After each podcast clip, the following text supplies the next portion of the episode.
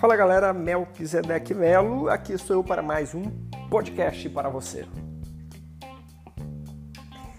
E o tema de hoje a gente vai falar bem interessante. O tema de hoje é uma pergunta que eu quero fazer para você. A pergunta é a seguinte: onde você está?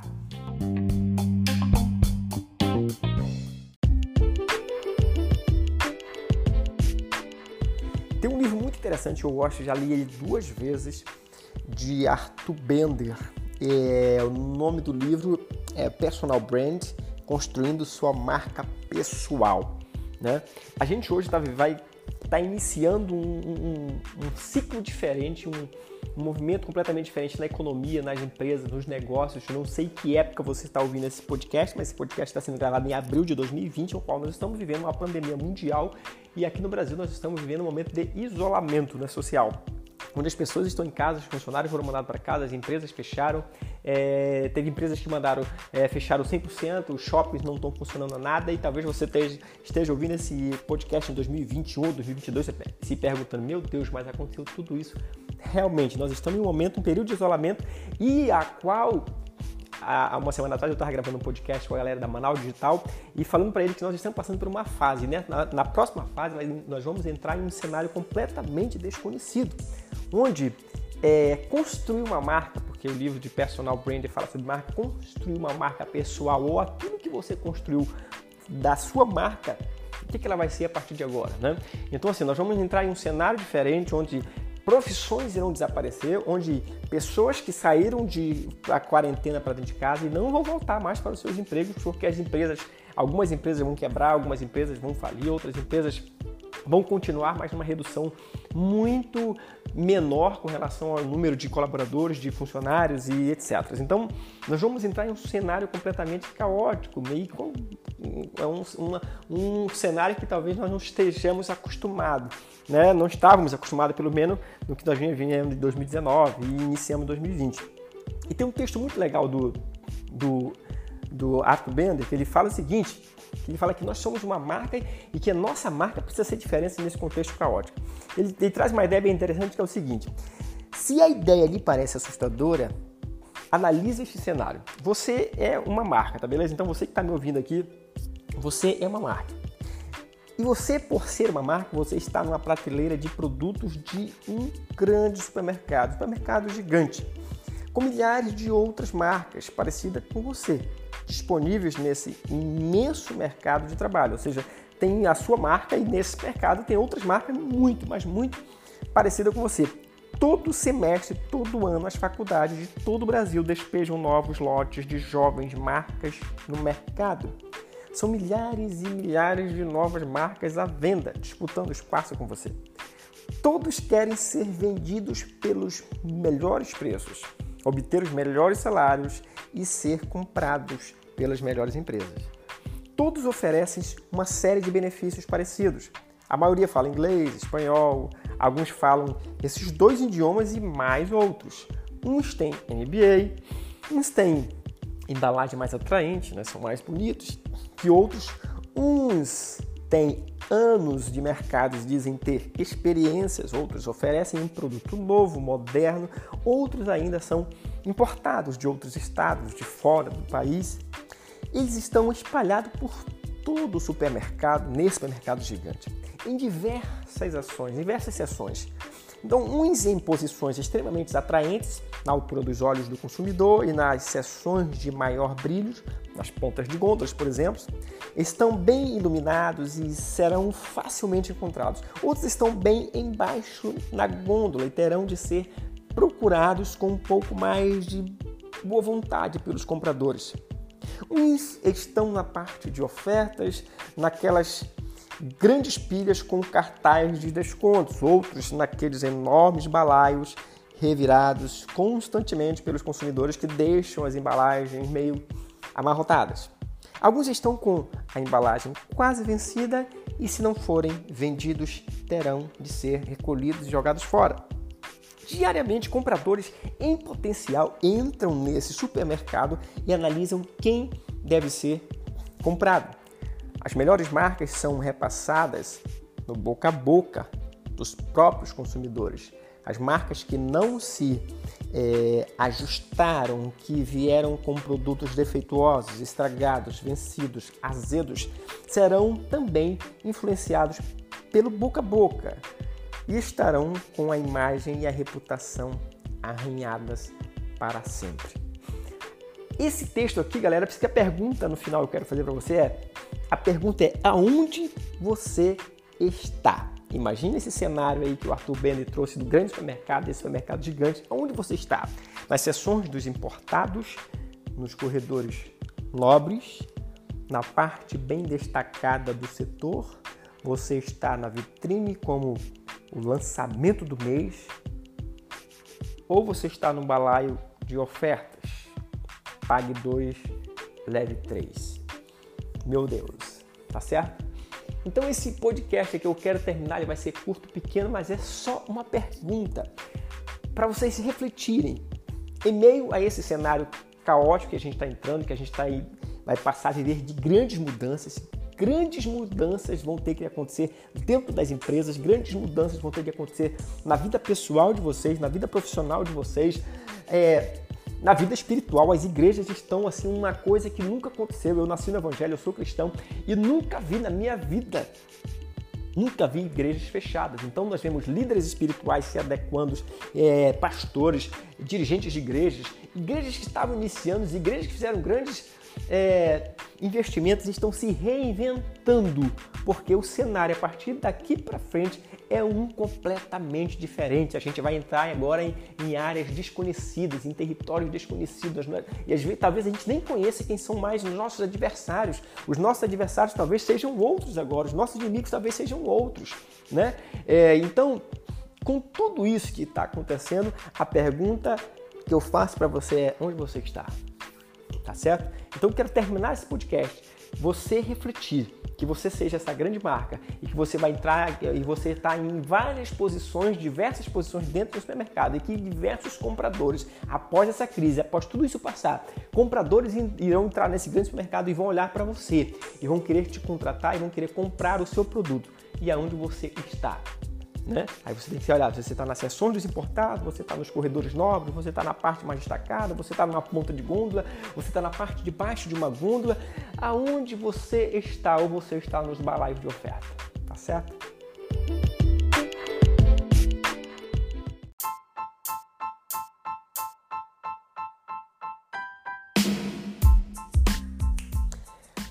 Beleza, então, fechando aqui esse podcast com vocês, eu quero que vocês envie essa mensagem, escolham aí cinco amigos de vocês, cinco pessoas que vocês conheçam e que precisam refletir com essa mensagem, com essa pergunta. Meu amigo, eu quero te mandar esse podcast para você se perguntar aonde você está ou onde você vai estar após essa crise. Beleza? Um grande abraço para vocês e até o nosso próximo podcast.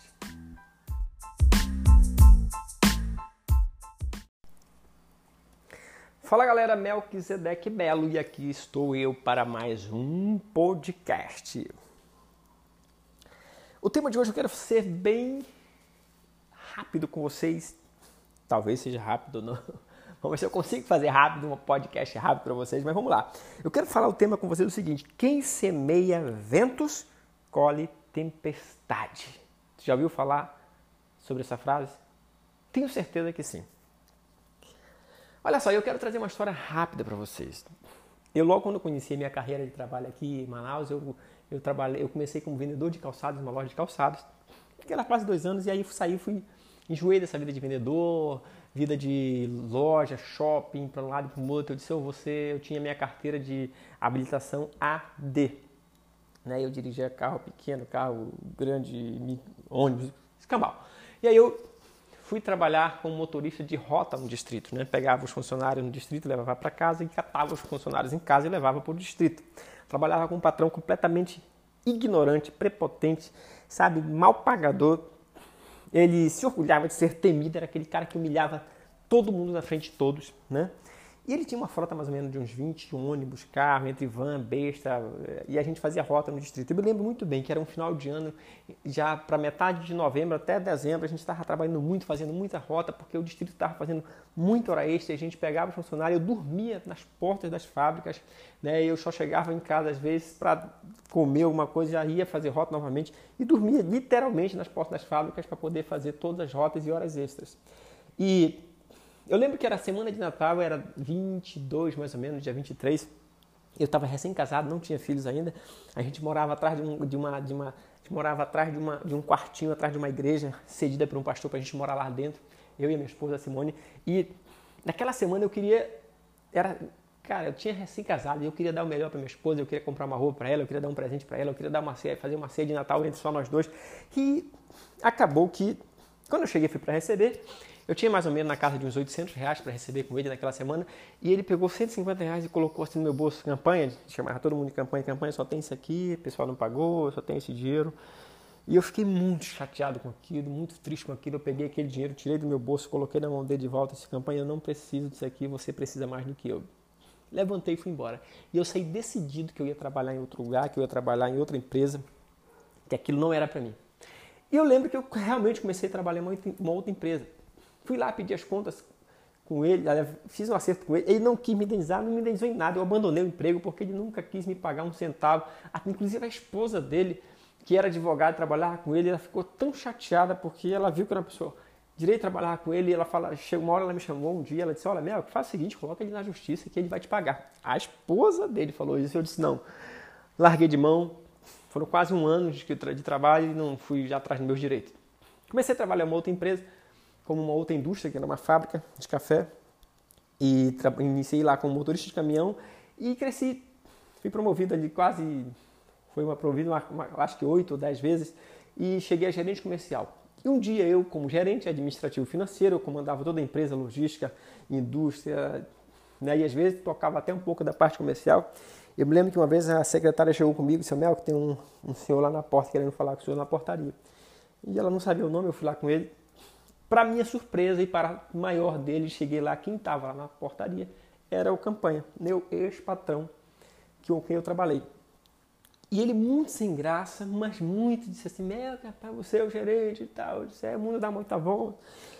E tal, e eu perguntei do que ele queria, ele tinha quebrado completamente, ele tinha perdido todos os carros dele para fornecedor por dívida, tinha perdido os funcionários, motoristas, e ele estava ali me pedindo para ver que eu fornecesse uma rota para ele levar os funcionários da, da, fábrica que eu trabalhava para as casas. E eu disse que eu não, não trabalhava com aquilo, que a gente tinha os funcionários de, de Vale Transporte, de ônibus, no seu veículo próprio. Conclusão, ele saiu dali e foi embora e eu fiquei assim, meu Deus, né? um homem que era tão poderoso para mim naquele ponto de vista onde eu trabalhava com ele, era super poderoso, super arrogante, prepotente, tinha quebrado completamente. E, e a própria, eu fiquei, até eu fiquei constrangido com quando ele me viu e ele ficou, sabe, foi um constrangimento total. Eu não tinha nenhum, não fiquei devendo ele, mas ele ficou me devendo, nunca me pagou. E, né, e ele sabe da forma que eu saí de lá e para surpresa dele, ele chega numa empresa para pedir uma oportunidade, eu cheguei lá, era o gerente, era eu. Para concluir, gente, para concluir, né, falar sobre quem semeia ventos, colhe tempestade, a gente tem que acreditar uma coisa, nenhuma empresa, nenhuma empresa ela é indestrutível, nenhum cargo ele é vitalício, a não ser que você seja dono de cartório e mesmo assim já está sendo ameaçada por tecnologia. Tudo é passageiro, você sabe. Quando semeia ventos, colhe tempestade. Você pode se orgulhar hoje do jeito como trata os menores, os mais fracos, mas não se esqueça de que um dia tudo pode mudar e você talvez precise desesperadamente da ajuda de pessoas lá no futuro. Né? Então fique atento com isso. Lá em Oséias 8, 7 diz assim: semearam ventos e colherão tempestades. Esse mesmo texto Paulo se refere lá no Novo Testamento, quando Paulo fala lá em Gálatas 6, 7, diz assim: o que o homem semeia, isso mesmo colherá. Lá em Jó 4,8 diz assim: os que praticam a iniquidade, os que semeiam sofrimento também os colhem. Né? Então não tem meio termo, é a lei da semeadura. O que eu estou plantando hoje, tenha certeza, você vai colher amanhã. Tá certo? Você vai, vai, vai é, é, tem uma frase de, do, do, do, tem uma frase do do Bill Gates que ele diz assim: o sucesso é um mestre terrível. Conhece as pessoas, conhece as, convence as pessoas inteligentes. É assim, o sucesso é um mestre terrível. Convence as pessoas inteligentes a pensar que não vão perder. Então, assim, se você está numa condição, tem muitas pessoas, muitos patrões, muitos donos de empresas que se orgulham né, de destruir pessoas pelo poder que tem, mas que esquece que aquilo ali é momentâneo, que um dia pode passar. Tem uma frase de Arthur Bender que diz assim: Você vai colher aquilo que vem plantando. Se tem plantado ética, respeito, parceria, justiça, consideração, certamente o universo lhe devolverá isso. Tá certo? Então, só para a gente refletir nesse tema e pensar: o que, que eu estou plantando hoje? Porque quem semeia ventos vai colher tempestade. Que você, se você está plantando coisas boas, vai colher coisas boas com certeza. Tá certo, galera? No mais, um abraço. Escolha os cinco amigos, cinco pessoas que vocês queiram que ouçam essa mensagem, que aprendam mais um pouco, que cresça com gente, porque na verdade nosso propósito aqui é crescer e contribuir com todos. Tá certo? Tamo junto e um abraço até o próximo podcast. Fala galera, Melquisedeque Belo e aqui estou eu para mais um podcast. O tema de hoje eu quero ser bem rápido com vocês. Talvez seja rápido, não. Vamos ver se eu consigo fazer rápido um podcast rápido para vocês, mas vamos lá. Eu quero falar o tema com vocês o seguinte: quem semeia ventos colhe tempestade. Você já ouviu falar sobre essa frase? Tenho certeza que sim. Olha só, eu quero trazer uma história rápida para vocês. Eu logo quando conheci a minha carreira de trabalho aqui em Manaus, eu, eu trabalhei, eu comecei como vendedor de calçados numa loja de calçados. Fiquei lá quase dois anos e aí saí, fui enjoei dessa vida de vendedor, vida de loja, shopping, para um lado e para o outro. Eu disse, eu, você, eu tinha minha carteira de habilitação AD. Né? Eu dirigia carro pequeno, carro grande, ônibus, escambau. E aí eu fui trabalhar como motorista de rota no distrito, né? Pegava os funcionários no distrito, levava para casa e catava os funcionários em casa e levava para o distrito. Trabalhava com um patrão completamente ignorante, prepotente, sabe, mal pagador. Ele se orgulhava de ser temido, era aquele cara que humilhava todo mundo na frente de todos, né? E ele tinha uma frota mais ou menos de uns 20 ônibus, carro, entre van, besta, e a gente fazia rota no distrito. Eu me lembro muito bem que era um final de ano, já para metade de novembro até dezembro, a gente estava trabalhando muito, fazendo muita rota, porque o distrito estava fazendo muita hora extra, a gente pegava os funcionários, eu dormia nas portas das fábricas, né? eu só chegava em casa às vezes para comer alguma coisa, já ia fazer rota novamente, e dormia literalmente nas portas das fábricas para poder fazer todas as rotas e horas extras. E eu lembro que era semana de Natal, era 22 mais ou menos, dia 23. Eu estava recém-casado, não tinha filhos ainda. A gente morava atrás de, um, de uma, de uma morava atrás de, uma, de um quartinho, atrás de uma igreja, cedida por um pastor para a gente morar lá dentro. Eu e a minha esposa Simone. E naquela semana eu queria, era, cara, eu tinha recém-casado e eu queria dar o melhor para minha esposa. Eu queria comprar uma roupa para ela, eu queria dar um presente para ela, eu queria dar uma ceia, fazer uma ceia de Natal entre só nós dois. E acabou que quando eu cheguei fui para receber eu tinha mais ou menos na casa de uns 800 reais para receber com ele naquela semana e ele pegou 150 reais e colocou assim no meu bolso, campanha, chamava todo mundo de campanha, campanha, só tem isso aqui, o pessoal não pagou, só tem esse dinheiro. E eu fiquei muito chateado com aquilo, muito triste com aquilo. Eu peguei aquele dinheiro, tirei do meu bolso, coloquei na mão dele de volta esse campanha, eu não preciso disso aqui, você precisa mais do que eu. Levantei e fui embora. E eu saí decidido que eu ia trabalhar em outro lugar, que eu ia trabalhar em outra empresa, que aquilo não era para mim. E eu lembro que eu realmente comecei a trabalhar em uma outra empresa. Fui lá pedir as contas com ele, fiz um acerto com ele, ele não quis me indenizar, não me indenizou em nada, eu abandonei o emprego porque ele nunca quis me pagar um centavo. Inclusive a esposa dele, que era advogada, trabalhava com ele, ela ficou tão chateada porque ela viu que era uma pessoa direito trabalhar com ele, ela fala, chegou uma hora ela me chamou um dia, ela disse, olha, Mel, faz o seguinte, coloca ele na justiça que ele vai te pagar. A esposa dele falou isso, eu disse, não. Larguei de mão, foram quase um ano de, de trabalho e não fui já atrás dos meus direitos. Comecei a trabalhar em uma outra empresa, como uma outra indústria, que era uma fábrica de café. E iniciei lá como motorista de caminhão e cresci. Fui promovido ali quase, foi uma promovido, uma, uma, acho que oito ou dez vezes, e cheguei a gerente comercial. E um dia eu, como gerente administrativo financeiro, eu comandava toda a empresa, logística, indústria, né? e às vezes tocava até um pouco da parte comercial.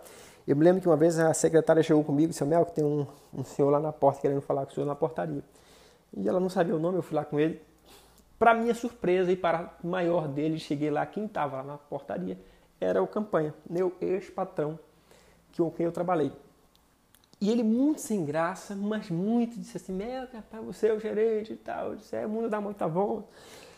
E tal, e eu perguntei do que ele queria, ele tinha quebrado completamente, ele tinha perdido todos os carros dele para fornecedor por dívida, tinha perdido os funcionários, motoristas, e ele estava ali me pedindo para ver que eu fornecesse uma rota para ele levar os funcionários da, da, fábrica que eu trabalhava para as casas, e eu disse que eu não, não trabalhava com aquilo que a gente tinha os funcionários de, de Vale Transporte, de ônibus, no seu veículo próprio. Conclusão, ele saiu dali e foi embora e eu fiquei assim, meu Deus, né? Um homem que era tão poderoso para mim naquele ponto de vista onde eu trabalhava com ele, era super poderoso, super arrogante, prepotente, tinha quebrado completamente. E, e a própria, eu fiquei, até eu fiquei constrangido com, quando ele me viu e ele ficou, sabe, foi um constrangimento total. Eu não tinha nenhum, não fiquei devendo ele, mas ele ficou me devendo, nunca me pagou. E, né, e ele sabe da forma que eu saí de lá e para surpresa dele, ele chega numa empresa para pedir uma oportunidade, eu cheguei lá, era o gerente, era eu. Para concluir, gente, para concluir, né, falar sobre quem semeia ventos, colhe tempestade, a gente tem que acreditar uma coisa, nenhuma empresa, nenhuma empresa ela é indestrutível, nenhum cargo ele é vitalício, a não ser que você seja dono de cartório e mesmo assim já está sendo ameaçada por tecnologia. Tudo é passageiro. Você sabe, quando semeia ventos, colhe tempestade. Você pode se orgulhar hoje do jeito como trata os menores, os mais fracos, mas não se esqueça de que um dia tudo pode mudar e você talvez precise desesperadamente da ajuda de pessoas lá no futuro, né? Então fique atento com isso. Lá em Oséias 8, 7 diz assim: semearam ventos e colherão tempestades. Esse mesmo texto Paulo se refere lá no Novo Testamento, quando Paulo fala lá em Gálatas 6,7, diz assim: o que o homem semeia, isso mesmo colherá. Lá em Jó 4,8 diz assim: os que praticam a iniquidade, os que semeiam sofrimento, também os colhem. Né? Então não tem meio termo, é a lei da semeadura. O que eu estou plantando hoje, tenha certeza, você vai colher amanhã. Tá certo? Você vai. vai, vai é, é, tem uma frase de, do, do, do, tem uma frase do, do Bill Gates que ele diz assim: o sucesso é um mestre terrível. Conhece as pessoas. Conhece, as, convence as pessoas inteligentes. É assim, o sucesso é um mestre terrível, convence as pessoas inteligentes a pensar que não vão perder. Então, assim, se você está numa condição, tem muitas pessoas, muitos patrões, muitos donos de empresas que se orgulham né, de destruir pessoas pelo poder que tem, mas que esquece que aquilo ali é momentâneo, que um dia pode passar. Tem uma frase de Arthur Bend que diz assim: Você vai colher aquilo que vem plantando. Se tem plantado ética, respeito, parceria, justiça, consideração, certamente o universo lhe devolverá isso. Tá certo? Então, só para a gente refletir nesse tema e pensar o que, que eu estou plantando hoje. Porque quem semeia ventos vai colher tempestade. Que você, se você está plantando coisas boas, vai colher coisas boas com certeza. Tá certo, galera? No mais, um abraço. Escolha os cinco amigos, cinco pessoas que vocês queiram que ouçam essa mensagem, que aprendam mais um pouco, que cresça com gente, porque na verdade nosso propósito aqui é crescer e contribuir com todos. Tá certo? Tamo junto e um abraço até o próximo podcast.